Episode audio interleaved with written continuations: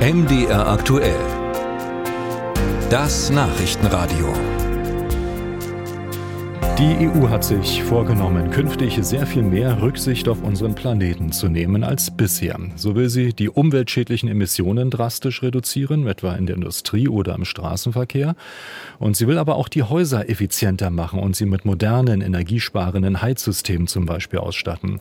Und deshalb werden jetzt etliche neue Gesetze auf den Weg gebracht. Dazu gehört zum Beispiel die Gebäuderichtlinie, die vom EU-Parlament aktuell diskutiert wird. Diese Richtlinie wird künftig auch der Maß Maßstab für das deutsche Baurecht sein. Mit welchen Konsequenzen? Das besprechen wir mit der FDP-Politikerin Sandra Weser. Sie leitet den Bundestagsausschuss Wohnen, Stadtentwicklung und Bauen sowie Kommunen. Ich grüße Sie. Ich grüße Sie, Herr Korale. Frau Weser, in wenigen Jahren schon sollen emissionsfreie Neubauten Standard sein. Müssen wir also alle Vorschriften und Förderprogramme, die wir im deutschen Recht so kennen, komplett überarbeiten? Naja, das glaube ich jetzt erstmal nicht. Wir müssen natürlich uns die Situation anschauen, was äh, gerade jetzt über die EU dann auf uns zukommt.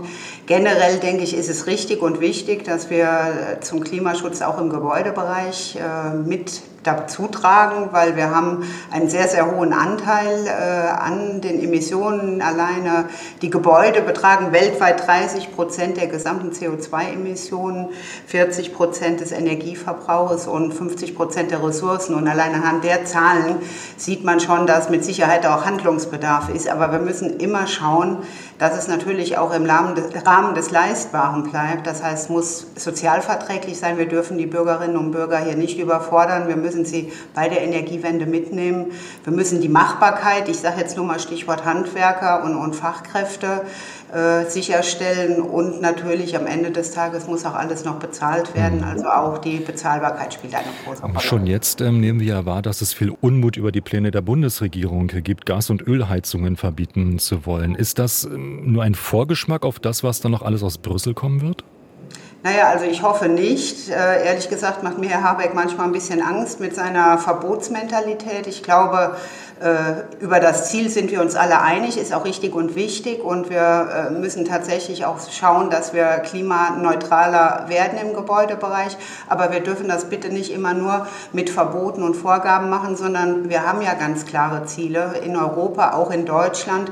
Und dann müssen wir schauen, dass wir das eben Stichwort Technologieoffenheit, also das heißt mit vielen Möglichkeiten auch erreichen, indem ich immer nur irgendeine äh, Sache verbiete, eine Technologie verbiete, äh, eine Art und Weise verbiete, schließe ich in dem Moment natürlich auch ganz, ganz viele Möglichkeiten aus und deswegen glaube ich, müssen wir da nochmal genauer hinschauen. Wie groß sehen Sie denn die Gefahr, dass sich ein privater Bauherr ein solches Haus nach solchen EU-Standards gar nicht mehr leisten wird können? Naja gut, wir haben aktuell äh, sowieso eine Baukrise. Ähm, wir haben äh, aktuell äh, Zahlen, Baukosten, wo sich viele, viele Häuslebauer schon überlegen, ob sie sich diesen Traum noch leisten können und ob sie in dieses Wagnis reingehen.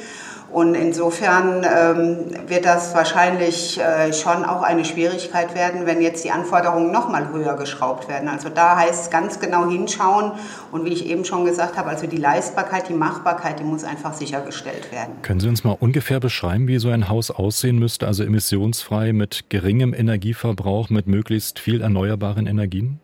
Naja, am liebsten natürlich klimapositiv. Ja, das heißt, äh, gar keine Emissionen mehr in, in dem gesamten äh, Betrachtungsraum.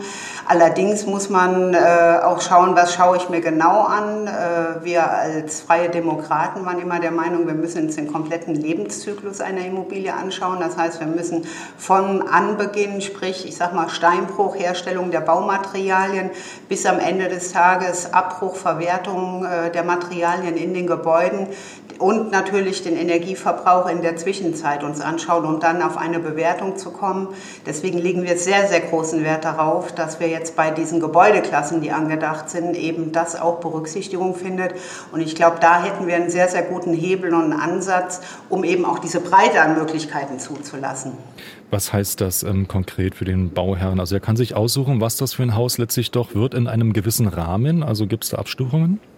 Also das wäre unser Wunsch, dass sich tatsächlich der Bauherr aussuchen kann, wie er sein Haus baut, weil er eben unter unterschiedlichen Materialien wählen kann, äh, dass er sich äh, auch nicht nur eine Wärmepumpe zulegen muss, sondern äh, auch andere Heizungsmöglichkeiten möglich sind.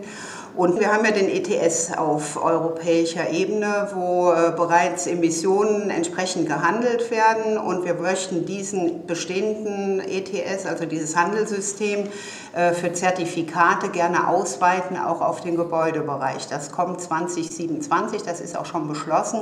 Wenn das kommen wird, dann haben wir eigentlich schon diesen Hebel, weil wir haben damit einen marktregulierenden äh, ja, Ansatz und vor allen Dingen hätten wir hier jetzt auch einen Zeitraum, wo wir uns vernünftig vorbereiten können und äh, nicht übereilt, übers Knie zerbrochen jetzt irgendwelche Verbote wieder aussprechen.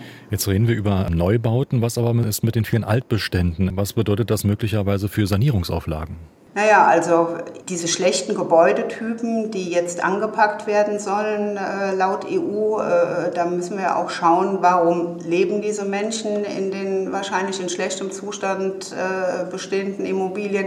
Ja nicht, weil sie das so toll finden, weil sie wahrscheinlich nicht die finanziellen Mittel haben, um diese Immobilien so zu ertüchtigen, dass sie jetzt auf einem aktuellen Stand sind. Oftmals sind es Immobilien, die vor den 80er Jahren gebaut worden sind und äh, wo heute teilweise ältere Menschen drin leben, teilweise auch verwitwet, das heißt alleine mit einer kleinen Rente. Und es ist natürlich schwierig, wenn ich irgendwo um die 70 Jahre bin, da noch einen Kredit zu finden, der es mir ermöglicht, äh, vielleicht noch für 150.000 Euro oder vielleicht mehr entsprechend die, äh, die Gebäude wieder zu ertüchtigen. Und da sehe ich die große Gefahr, dass wir ja, diese, durch diese, diesen äh, Impuls der, der Zwangssanierung, der da ja so ein bisschen im Raum steht, diese Menschen äh, extrem verunsichern, aber eben auch aus ihren äh, liebgewonnenen Gebäuden raustreiben, wo sie ihr Leben lang gewohnt haben.